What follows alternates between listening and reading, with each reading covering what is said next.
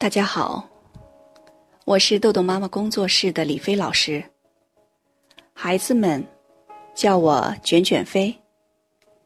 早上，卷卷飞为你读书的时间又到了。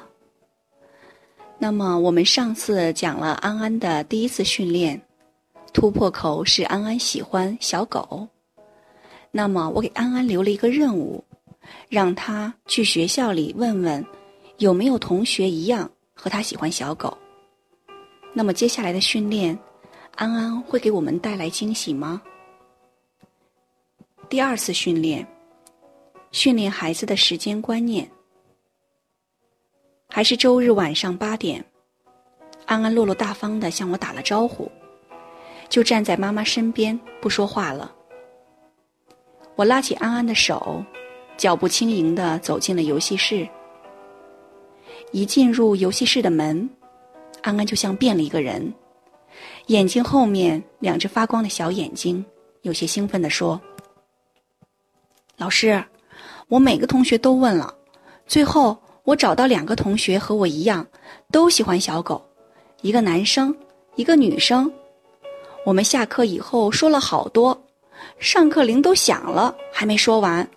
我们同学家的小狗，一个叫黑哥。”一个叫可乐，我说我家小狗叫小安安，他们居然说是我儿子，所以才叫小安安。话没说完，安安自己还捂上嘴，不停的笑了又笑。我心中狂喜，首战告捷。于是，我马上肯定，他这么快就找到了两个朋友。安安的自信心。在我们击掌相庆的那一刻，至少涨了三成。每个孩子都需要有成功的体验和与之相伴的成就感，不是吗？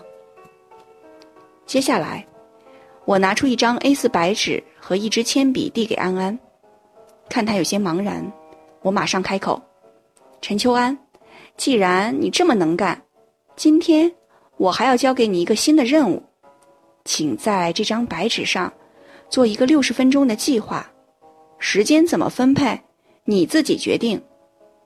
嗯，我能都玩吗？安安明显底气不足的盯着我问。当然，这都是你的时间，你做决定。可是我需要告诉你都玩什么。例如《星球大战》，你准备分配多少分钟？你需要在白纸上写《星球大战》。二十分钟，其他你还要做什么，都一一列在上面。最后，总时间加起来不能超过六十分钟。安安沙哑的嗓音响起：“明白了吗？”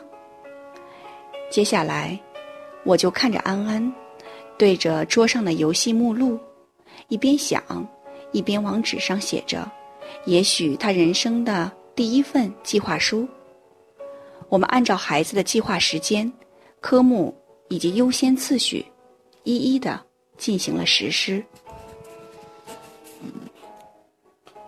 第三次训练，训练孩子完成作业的速度。安安蹦蹦跳跳的跑进来，向我宣布他的伟大胜利。老师，我都有三个朋友了。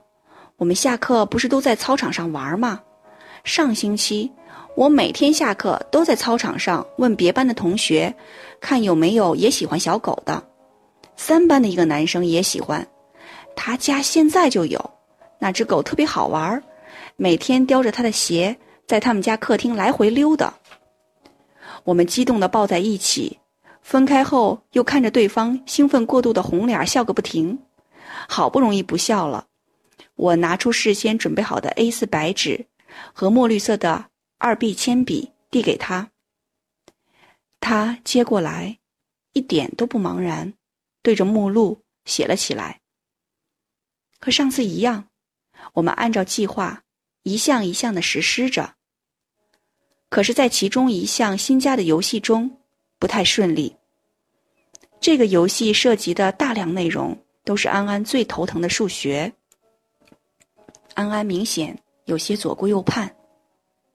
时不时的，还动一动右手边上的彩色的 EQ 玩具，安安，咱们一次只干一件事儿，我相信呀，你一定能做到。我发现问题之后，马上和安安说，安安明显好了一些。但是五分钟后，可能游戏内容确实是有些难度，所以安安的小手忍不住又去玩那个彩色玩具。但一分钟后，他好像。突然意识到什么似的，把手又偷偷的收了回来。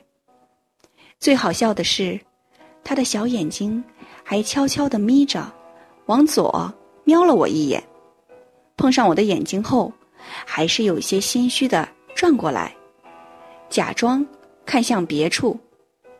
我马上说：“陈秋安，现在我要奖励你三个魔币，你做的太棒了。”你特别想玩那个彩色的玩具，你碰了一下，然后就马上把手收回来，因为咱们每次只干。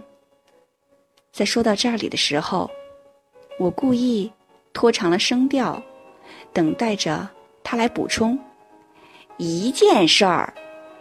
安安听到表扬，马上小胸脯挺着，大声地说。于是，我们后面的计划就容易多了。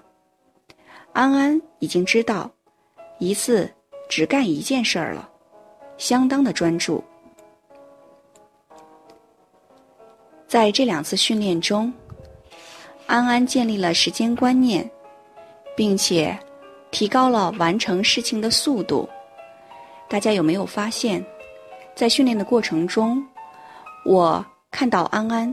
有正向的行为的时候，就去大大的进行鼓励，所以这些正向的行为就会保留下来。好，你一定掌握到这个小技巧了。好，今天的内容就到这里结束了。如果您想下载时间管理训练的工具，请关注公众号“豆豆妈妈儿童时间管理”。感谢您的倾听，我们下次再见。